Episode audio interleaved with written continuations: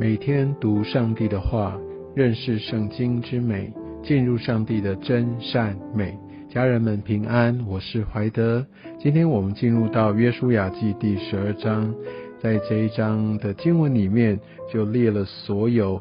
被以色列民来被打败的这些王的名单，首先我们可以看到，呃，就是在亚摩利人的王西宏，还有巴山王鄂，这两个是摩西率领以色列民那个时候，他们还在约旦河东岸的时候，那他们就先击败了他们。这是两场非常非常重要，而且是让敌人。闻风丧胆的一个战役，这是一个极大的得胜。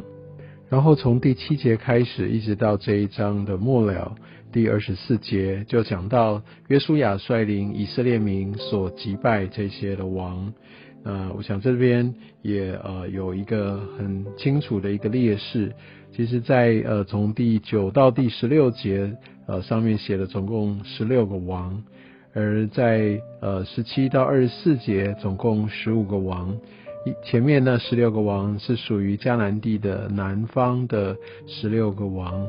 我想在整个攻占的一个顺序，我们在先前所读的经文可以知道，他先打败南方的这个部分，来征服了这块的地，然后再往北方去打，所以总共有三十一个王。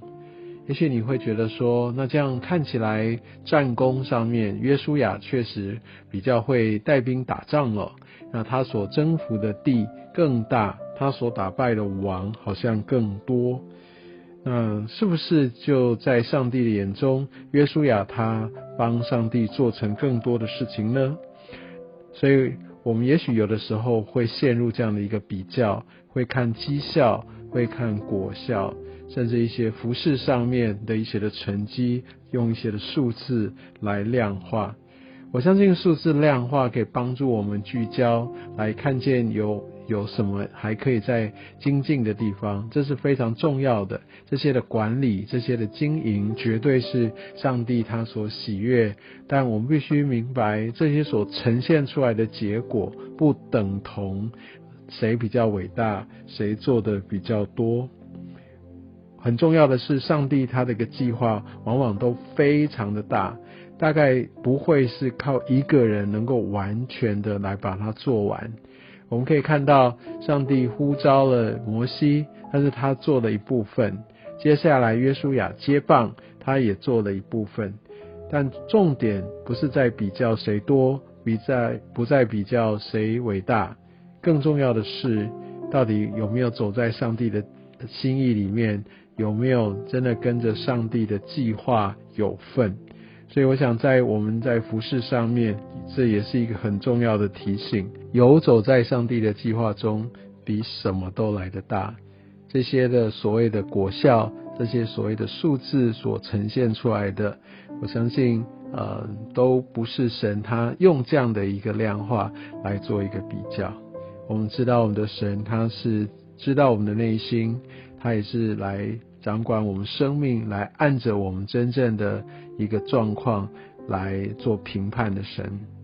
或许有了这样的一个呃了解，或者有这样的一个基础，我们就知道我们要用什么样的心来诚心的来服侍神。在服侍的过程里面，不去斤斤计较这些所谓的量化的东西。我想这是一个很重要的提醒。但我想，在这个整个的过程当中，那约书亚他确实真的是尽心竭力，他按着神的指示，他一战一战的打。我相信他所经历的这一些的辛苦，绝对不亚于摩西。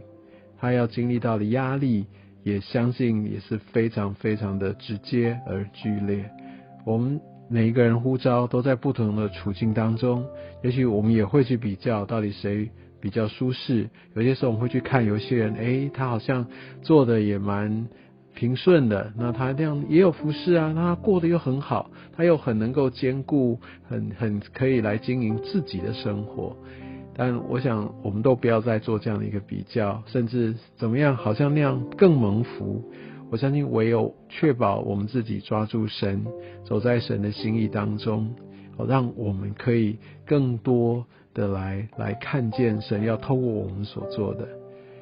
上帝呼召了呃摩西走了这么长的一个时日，来真正的带领以色列人来，好像一站一站的来走过四十年的时间。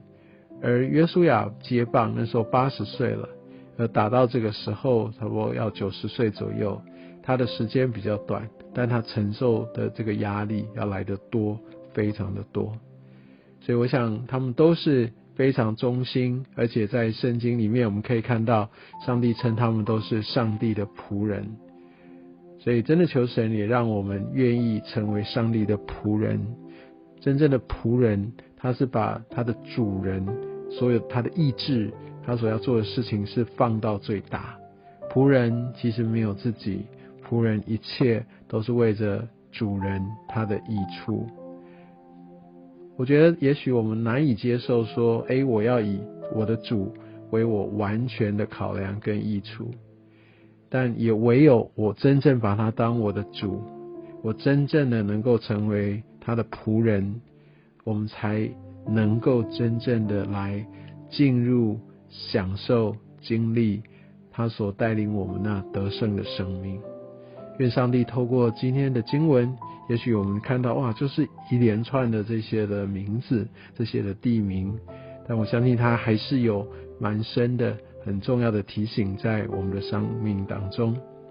愿上帝也透过今天的经文，让我们有这样的一个醒思：两个王。三十一个王又如何？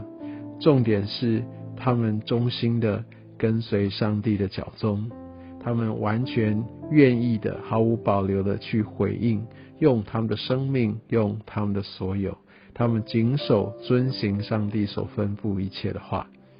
愿上帝祝福你。